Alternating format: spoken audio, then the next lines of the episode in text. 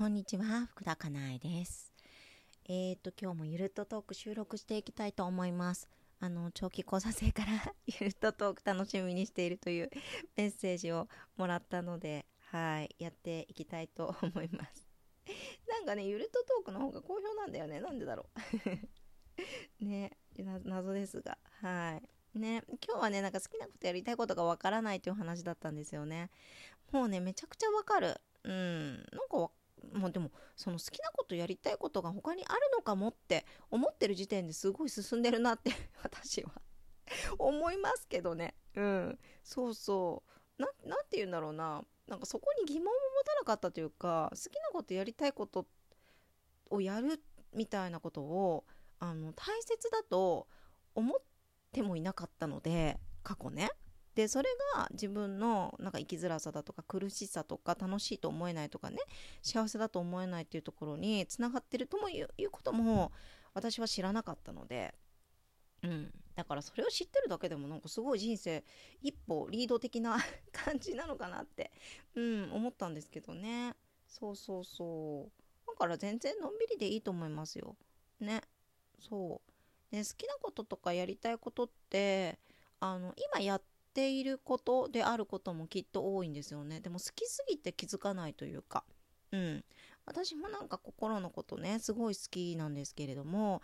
であの集中的にやったのはあの育休中にすごいどん底になってあの長期講座に自分自身がね通ったことだったんですけれども。でもねその前からずっと好きだったんですよね結局ね。ずっとやっていた。あのちっちゃい頃からあのー、なんだろうなお友達がどんなことを考えているのかとかあとはま親だとかね学校の先生だとか大人ですよね。大人がどういうことを考えてこういう行動になっているのかとかってずっと考えてたんですよ。だからまあ好きは好きですよね。やりたいことだった。でも当たり前になっていることすぎて全然気づかなかったんですよ、うん、でね長期講座生とかを見ていてもねああの長期講座生ってなんかこう結局ねやってることずっと自己需要なんですよあの自分のことを許していくそんな自分であるということを許していくってことなのでなんかみん全部全部ですよ自分の存在だとか気持ちだとかやりたいことだとか全部にいいよいいよいいよってずっと言うよって言ってくっていうことだけなんですよやってるのってね。うん、でそれがえっとまあ自分で一人でやっていくのってさ結構大変だったりその習慣がなかったりとかするからあの仲間がいるとやれるんですよね。うん、仲間のあのなんかこう行動したことにあそっかこういうふうにやってみたらいいんだっていうふうに思ったりとか、まあ、自分がねなんか背中を押してもらう時とかもあったりねなんかしてそのそのいいよっていうのを、まあ、効率的にできるわけですよね仲間がいると。うん。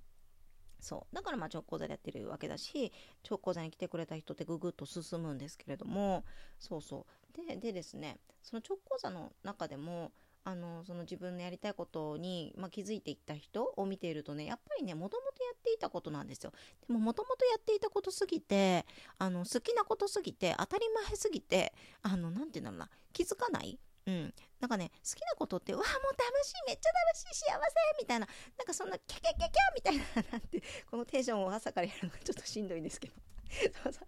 なんかそんなハッピーみたいななんていうの？なんかそのこの感じなんかちょっとバカっぽいかな。うんなんかそういう感じじゃなくってですね。なんか結構しみしみとしたっていうかあ私これなんか好きだなっていうよりあ当たり前にやってるなみたいなことなんですよね。うん。もう楽しい楽しい楽しいみたいな感じじゃない？うんうん。そう。なんですよ。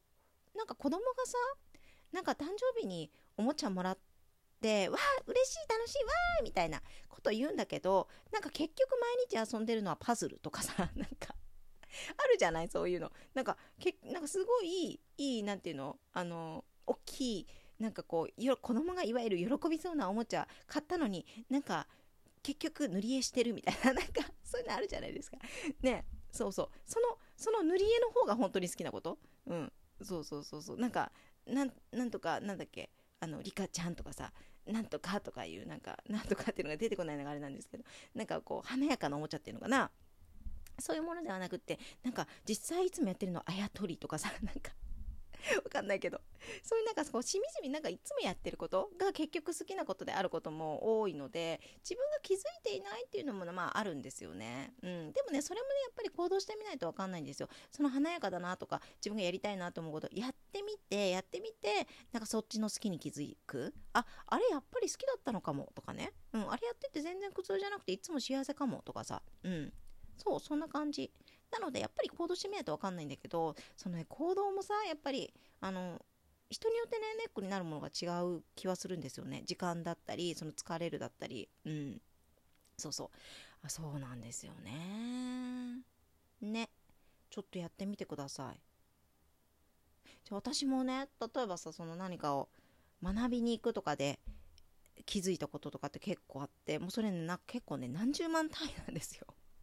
そう何十万単位一見損してる。あのやってみて違ったなって気づく。でもねそこで気づいたおかげでその後のえっ、ー、と多分何百万単位でね得してるわけですよ、うん、だからあの全然損じゃない。早めにこう気づくのってすごく重要なんですよね。うん。